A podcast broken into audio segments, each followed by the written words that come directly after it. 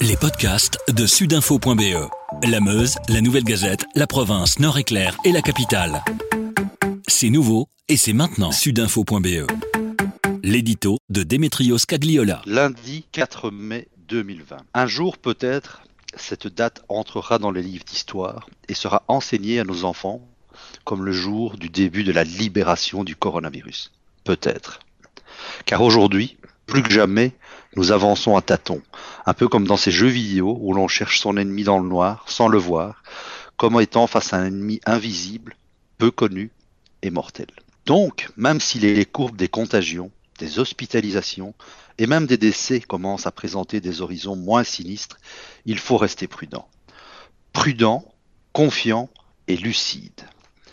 Car si cette pandémie a totalement bouleversé notre mode de vie, notre organisation de tous les jours, bref, notre civilisation, elle a surtout, ne l'oublions pas, fauché de très très nombreuses vies, spécialement chez les personnes fragiles, chez les malades et chez nos aînés.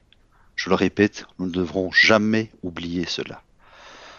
La Belgique, comme la plupart des autres pays, payera un lourd tribut à cette guerre sanitaire mondiale. Mais aujourd'hui s'ouvre un autre chapitre. Et si le confinement a été une épreuve terrible, notamment pour nos libertés individuelles, le déconfinement progressif présenté par la première ministre Sophie Wilmès sera peut-être encore plus compliqué à gérer.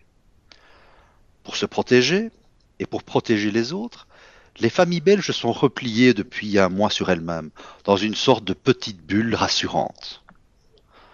Mais désormais, à partir du 4 mai, pour nombre d'entre nous, il va falloir sortir de cette bulle, la faire éclater. Il le faut. Je sais que ça peut sembler compliqué pour beaucoup de gens, ça peut sembler un risque, mais il le faut pour recommencer à vivre, à travailler, à faire tourner l'économie, c'est important, et à redonner de l'énergie à ce pays qui vit au ralenti depuis plus d'un mois. Et nous pourrons surtout à ce moment-là à nouveau exprimer notre liberté, même si celle-ci sera fortement limitée durant les prochaines semaines, peut-être les prochains mois, et en réalité, sans doute, tant qu'un vaccin n'aura pas été trouvé.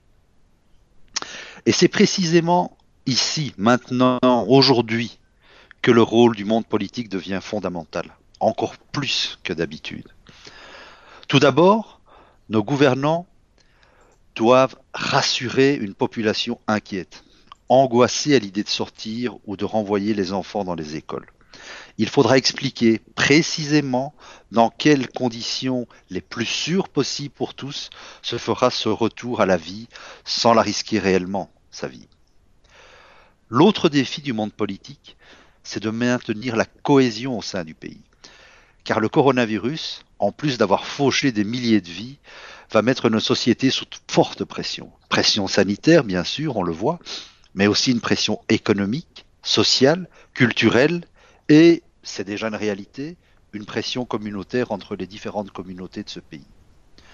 Ce déconfinement par étapes, d'abord les uns, puis les autres, tel secteur et un autre secteur, risque aussi de provoquer de graves divisions au sein des différents secteurs.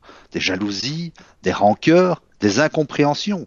Certains se demanderont pourquoi eux ne peuvent pas recommencer alors que d'autres le feront. D'autres se diront moi, je dois rentrer, je dois sortir de chez moi, alors que lui pas. Donc, on le voit que ici, le rôle du politique aussi sera fondamental pour garder ce pays uni. Enfin, le politique devra tôt ou tard faire son mea culpa. Expliquer les différents fiascos des tests, des masques, des maisons de repos.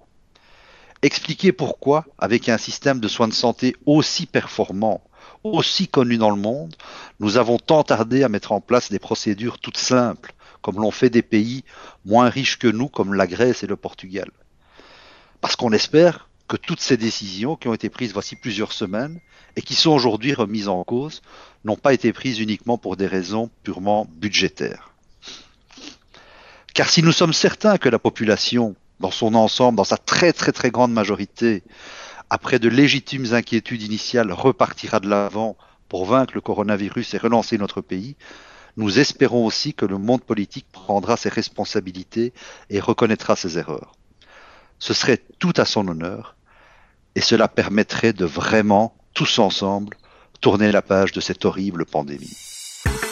Avec sudinfo.be, la Meuse, la Nouvelle Gazette, la province, Nord-Éclair et la capitale, passez en mode local.